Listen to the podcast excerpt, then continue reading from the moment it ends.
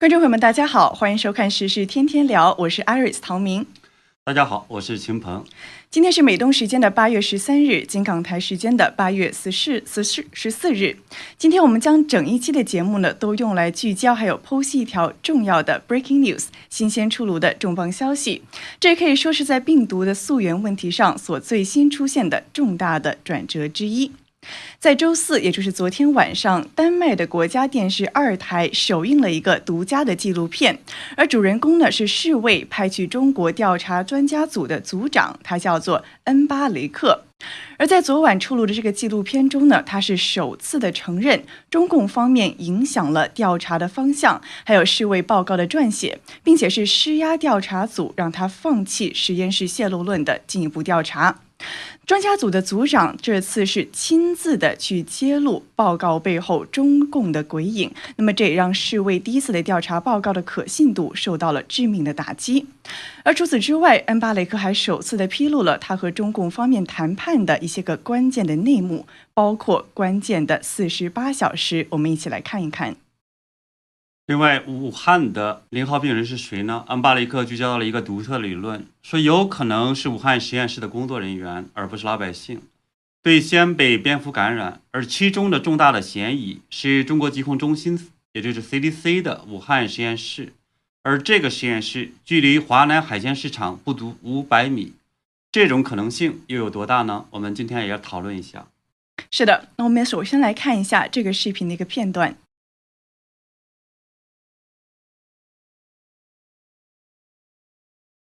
我们看到这个纪录片的原文呢，它是以丹麦文的形式来出现的，而我们现在看到的这个有英文字幕翻译的版本也是一部分。那么很显然了，我们看到非常快速就有人用翻译去跟进了它，也的确显示出来呢，全世界也在高度的关注病毒的溯源问题。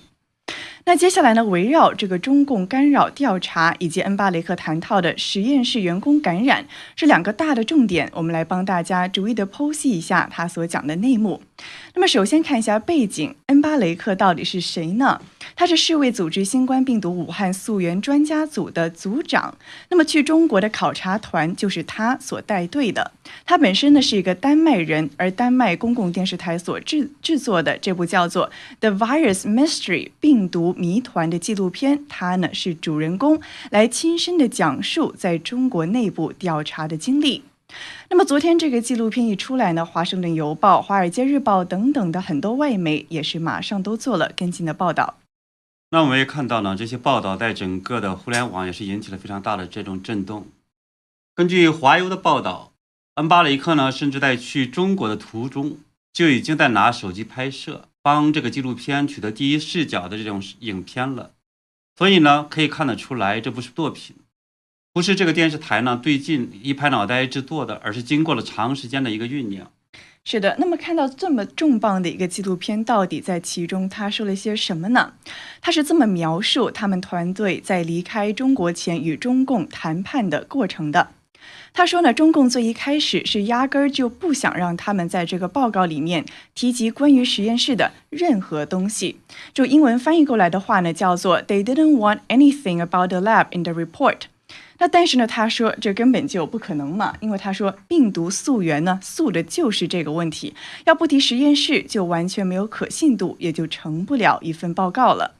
所以他说呢，他们的团队是坚持的要在报告里面提到实验室的事情。那这点也的确，最后的报告中呢，我们是看到的确是提到了实验室的。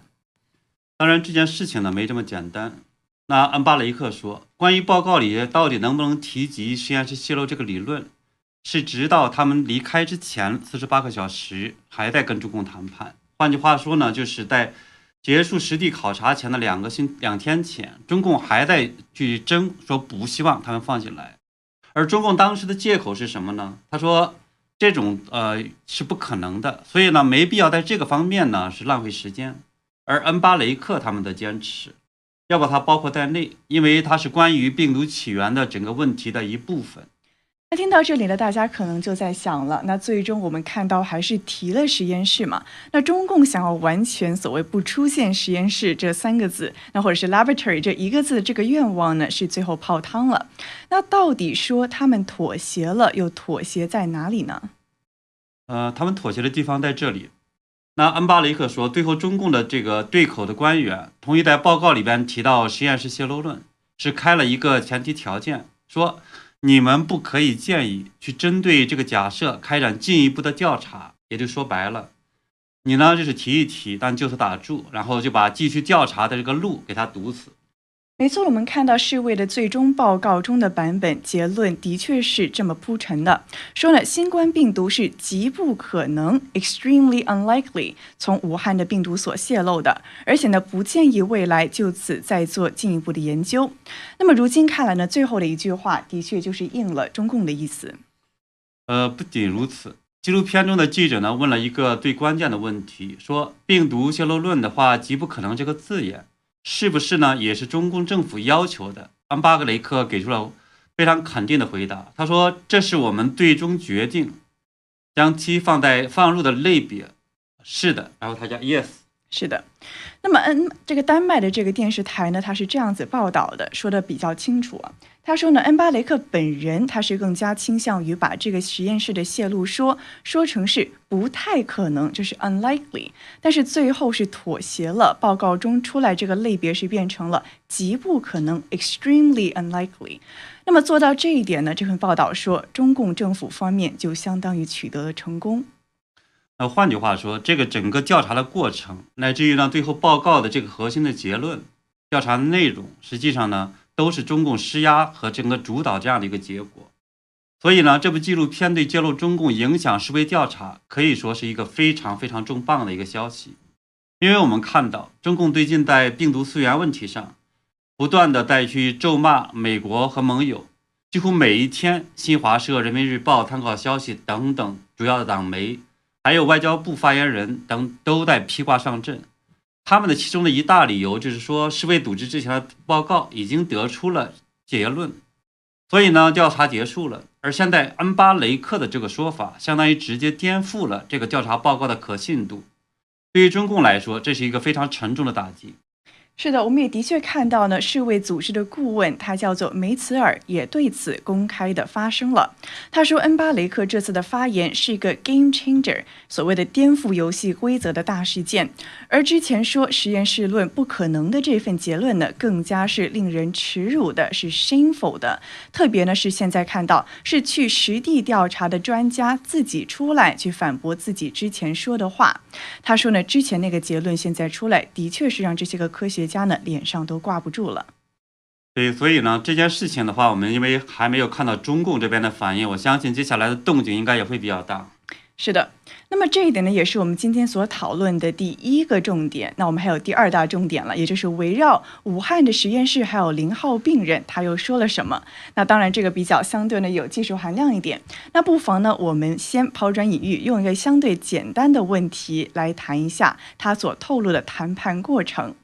那么根据他所披露出来的消息呢，中共他是说绝对一开始是根本就不想提实验室这个事情的。那奇怪就奇怪在于呢，中共既然是口口声声说哦，武汉实验室管理良好，并且呢安全水平很高，就是没毛病了。那为什么一开始就他到临走前的两天都还是不松口，非得要这个报告中实验室是只字不提呢？那换句话说，如果不是说有问题，那就直接施压嘛，就是说啊，你去跟我说没有问题，说这个实验室不存在疑虑就完了。那为什么是想要不提，而不是说说他没有疑虑呢？对，如果说正常的话，大家一定会说你们呃调查一下，帮助我们去澄清，然后的话呢，去呃挽回这种名誉的损失，对吧？啊，这是可能正常的一个国家或者我们讲正常的这样的一个实验室会这么开放出来让大家调查。但是呢，中共这边毫无疑问，他是不断的在去施压，所以呢，这就让人想到中国那句话，叫做“事出反常必有妖”。一个正常的调查呢，当然他可能是说都必然会把这个实验室来源放进来，但是呢，中共很害怕说一旦呢放入这样调查报告里边，那么就会给人说，呃，想到了说实验室可能说也会大家会想进一步的聚焦，所以呢，这种情况下，就像。我们一提到说是这个“此地无银三百两”，那么很多人可能就会想到说隔壁王二不曾偷，所以呢，对中共来说，我说只能说是怕的不行。当然，事实也是这样子。那么世卫报告出来之后呢，实际上也引起了这种世界的科技界还有舆论界的这样一个哗然。特别呢，这里边在评论说，为什么就是实验室的这种泄露极不可能呢？他给出的理由是说，武汉呃，同时冠状病毒研究的这个实验室呢，它是说管理良好，并具有呢高质量的生物水平安全水平，在此前几个月也没有报告人员出现。呃，与新冠病毒有关的这样的一个症状的呼吸的疾病，而就这一个简单的这种管理良好这个结论，骗一骗呢不明真相的这个群众还行，让专业的人员或者呢像我们这样的这种长期跟踪这是中共病毒溯源的人来说，就觉得已经打脸中共 n 次了。比如说，我们知道，那第一呢是二早在二零一八年，美国大使馆就已经有报告给了美国国务院，说呢。武汉病毒所的这个管理不善，可能存在风险。第二，中国媒体自己报道过，石正丽自己的论文也被发现，就是他们居然是在 P 二实验室里边做危险的这样的实验。因为武汉病毒所呢，不仅仅有 P 四实验室，还有 P 二，所以呢，应该是在做 P 四那样的一些实验，他放到了 P 二里边。所以这个实际上本身也证明他们不守规范，就是有规定，但是不遵守。那么第三，前几天呢，美国媒体也报道出。就是在二零一六年，也就是在疫情爆发之前，武汉病毒研究所这个批次实验室的主任袁志明就向美国同行发出了求救的邮件，邮件的名字就叫“求援”。那么他要求帮助解决呢是实验室和密闭安全服消毒的问题。而且在二零一九年的一篇论文中，袁志明还写到说，实验室生物安全处于危险之中。他解释其中的原因是说，投资来源。隶属关系和管理关系不同，这些实验室对条例的实施正在达标和合作工作流程方面面临困难。而这篇文章呢，是在二零一九年的五月、九月进行两次修改，然后在二零一九年的九月发表在袁志明他当共同主编的一个英文期刊，叫做《生物安全与生物安保杂志》。那么。题目呢就叫做《中国高级别生物安全实验室的现状与未来的挑战》，所以这实际上也证明说，所谓的这个世卫的那个报告里边说，因为这种管理的这种很好，所以的话呢，才不会出问题。这个毫无疑问就是直接的由袁志明等等在给他打脸。是的，那我们也看到呢，这次他出来披露说，最后这个所谓极不可能的结论是经过了中共的，你说过审也好了，或者直接的这种扭曲和施压也好，是经过中共的手笔的，那么很难不让人怀疑，说这个病毒是什么问题都没有的这个结论到底可信度有多高？我们也看到呢，《华盛顿邮报》的报道中就直接点出说，恩巴雷克针对实验室本身呢，也透露了一个重要的消息。那么这个是没有出现在纪录片的这个正片当中，但是呢，在这个丹麦电视台的跟进报道中是有透露的。他提到说，恩巴雷克啊自己也思考过，就自己也困惑过，到底为什么中共要对实验室泄露的这个理论施加这么大的阻力呢？那他就说，他认为这可能是因为啊，意味着这样子的事件背后存在着人为的错误 （human error），但中共的政治制度是不允许他的当局去承认这一点，因为他强调呢，一切都要是完美无缺的。那么最后，他给出了一句意味深长的一句话，他说呢，也可能是有人想要隐藏某些东西，谁知道呢？那我们要讨论的第二个问题，第二个重点就是恩巴雷克说中共实验室的人为错误包括什么呢？我们当然不知道他具体说的是什么。不过呢，在采访中，他明确的说，武汉实验室工作人员可能是最先被蝙蝠感染的，而且他还重点谈了中国 CDC 的武汉实验室。而丹麦电视台的网站呢，更把这个呢作为一个标题。所以我们来看一下他怎么说的。是。那安巴雷克呢？告诉这个丹麦电视台，就在一个呢员工在武汉做实验的时候，他包括了采集呃蝙蝠病毒样本，或者呢在实验室进行病毒研究的时候是被蝙蝠感染。他说这是可能的假设之一，而他进一步说呢，这属于呢一种可能的理论，即零号病人是实验室有关的，而不是一般老百姓。是的，我们广泛都知道，所谓零号病人呢，之前都说到底是谁，而他给出的这个理论呢，他也自己也说是这个所谓实验室论，还有自然论的一种交叉理论，就是说呢，零号病人他是这个实验室的一个工作人员，但是呢，他可能是从自然界。包括采集样本的时候自己被感染的，那他也强调说呢，世卫组织专家是没有发现直接的证据去表明病毒的爆发与武汉实验室进行的蝙蝠的研究有关系。但是呢，我们也知道说，武汉的周边没有这种蝙蝠，当然有就是这种菊头蝠，也有的把它译成马蹄蝠的，而最近的应该是在云南还有湖南的这样一个山洞里，所以呢，外界一直认为说是某些人把这种病毒。或者蝙蝠带到了疫情的爆发区，这种武汉，所以才后有了后来的感染。那恩巴雷克也说，已知的唯一和马马蹄蝠有过亲密接触的人呢，是武汉实验室的这个工作人员。在今年的调查中呢，是恩巴雷克等人呢是访问了武汉的两个实验室，也就是武汉病毒所的批次实验室以及中国 CDC 的武汉实验室。这两个实验室呢，都使用或者曾经使用过。用蝙蝠做研究，安巴雷克就说呢，尽管外界都对武汉病毒所进行高度关注，但是也有理由看看另一个由中国 CDC，也就是中国管卫生管理当局管理的实验室。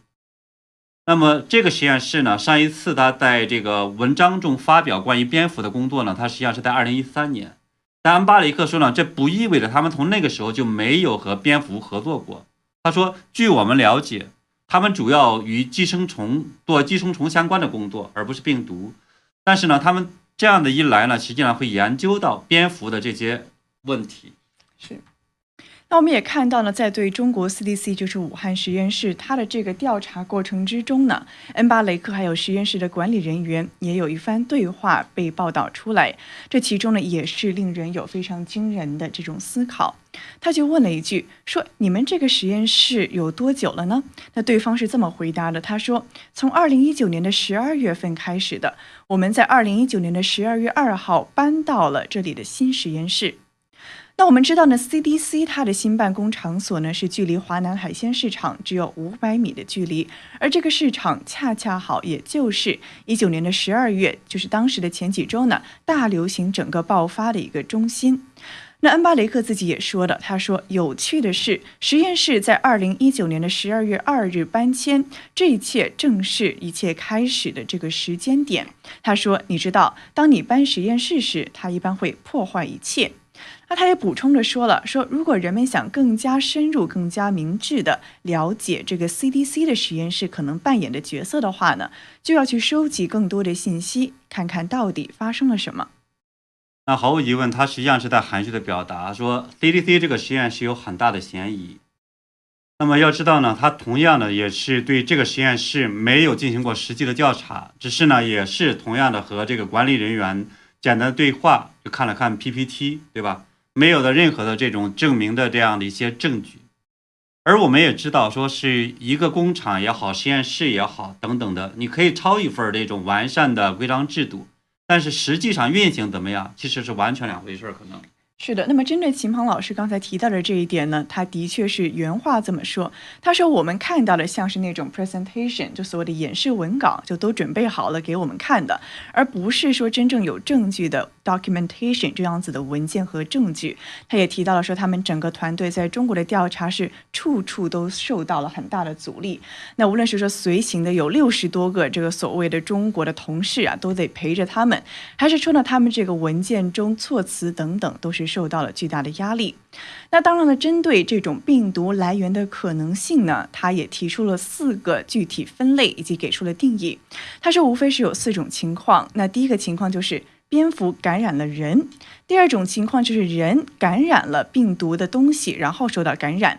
然后呢，第三种是说蝙蝠感染了动物，然后呢又传给了人，再感染了人；而第四种呢，就是所谓的实验室实验室的来源之说了。那么现在他是说呢，这种员工就实验室的员工感染病毒，然后再传播开来呢，也是一种可能性。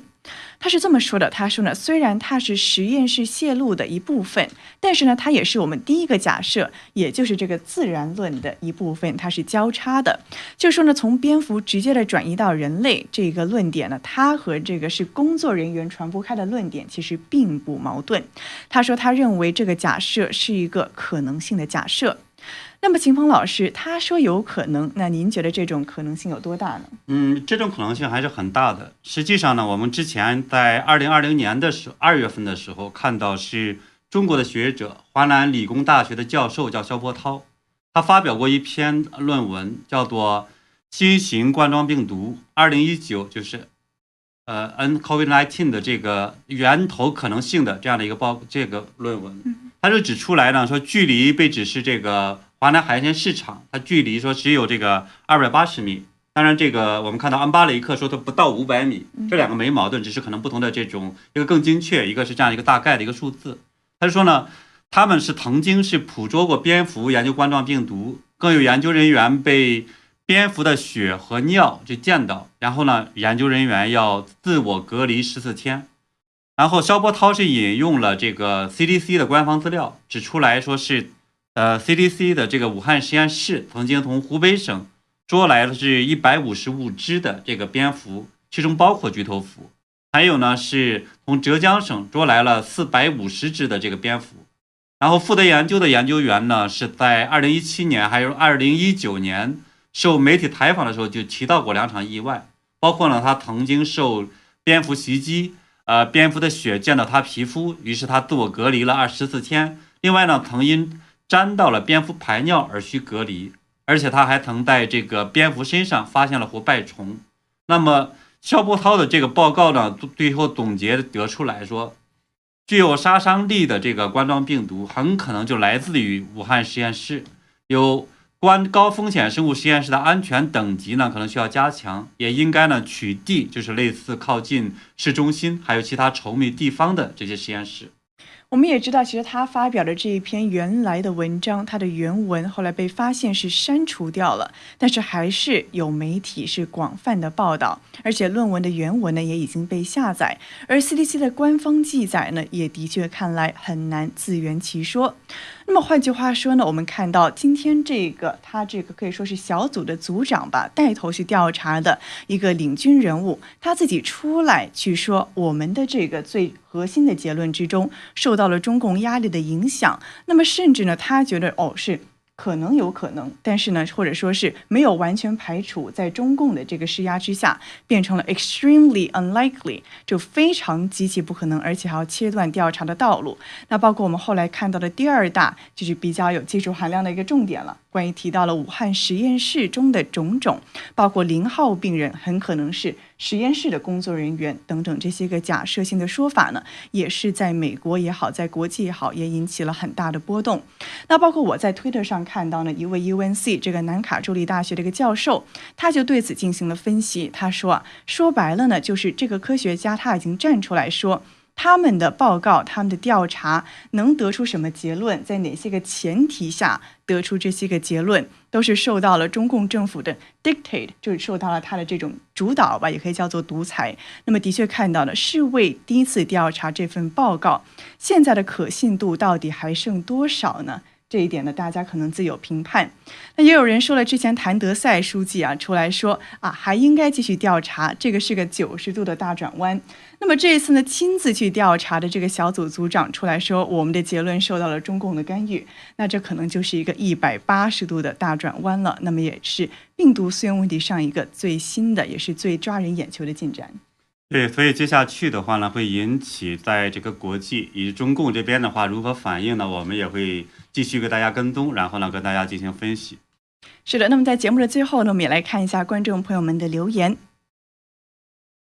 嗯，有网友在讲呢，说是世界呢必须尽快的清醒过来，看清中共的邪恶面目。然后呢，也有 Simon，呃，也在讲说，开放呢，中共开放是不可能的，打死也不会开放。是的嘛，还有网友评论说呢，现在发现中共呢，他发现甩不了锅了，于是呢就开始改口，所以呢，这个技术的确是很厉害。那么，的确像秦墨老师在一开始所提到的，中共现在呢也已经不再说啊这个世卫报告强调是自然论了，他现在换过来说是美国的德宝所传出来的。那么看到这个宣传的变相，也是体现出来他现在的一种状况。嗯，对，关于德宝的话，我们上周五的这个节目中也提到过这个问题。对大家呢，如果说想进一步了解德宝的问题的话，可以看上周五的那期节目。呃，也有一个叫做呃 Sean Dixon 在讲说，呃，美国佬的报告出炉之前呢，秘密纷纷开始曝光，所以呢，我们接下去可能看会看到这个更多的好戏。是的，那我们当然也会继续的关注在病毒溯源问题上的种种进展。那当然了，今天呢是一个很大的转折点，我们也期待在拜登政府他这个九十天的溯源调查期限即将要在接下来的这一两个星期吧，月底之前就要到期了。到底他们的美国政府的官方报告会给出一个什么样子的结论呢？那么我们也会拭目以待。对，还有一个这个我看到一个网友，这个我觉得比较重要。因为他了解到了，说是国他在国内时呢，是这个海批呃海鲜批发市场强制搬迁的时候，就有人在去说怀疑是武汉病毒所泄露。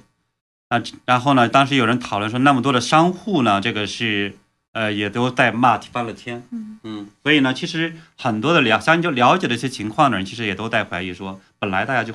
怀疑这边的话，中共在甩锅。是的，那怪不得有网友看到他说呢，说中共政府的态度是完美的阐述了什么叫做“此地无银三百两”。那么这也的确是这一次他出来披露的问题的核心，要看到中共的施压到底有多么的这种急迫以及多么的巨大。对，所以呢，我觉得接下去我们呢一起来继续观察和为大家做分析。是的，那么非常感谢大家今天的收看以及踊跃的互动，我们在下一周的直播中再会。我们下周见。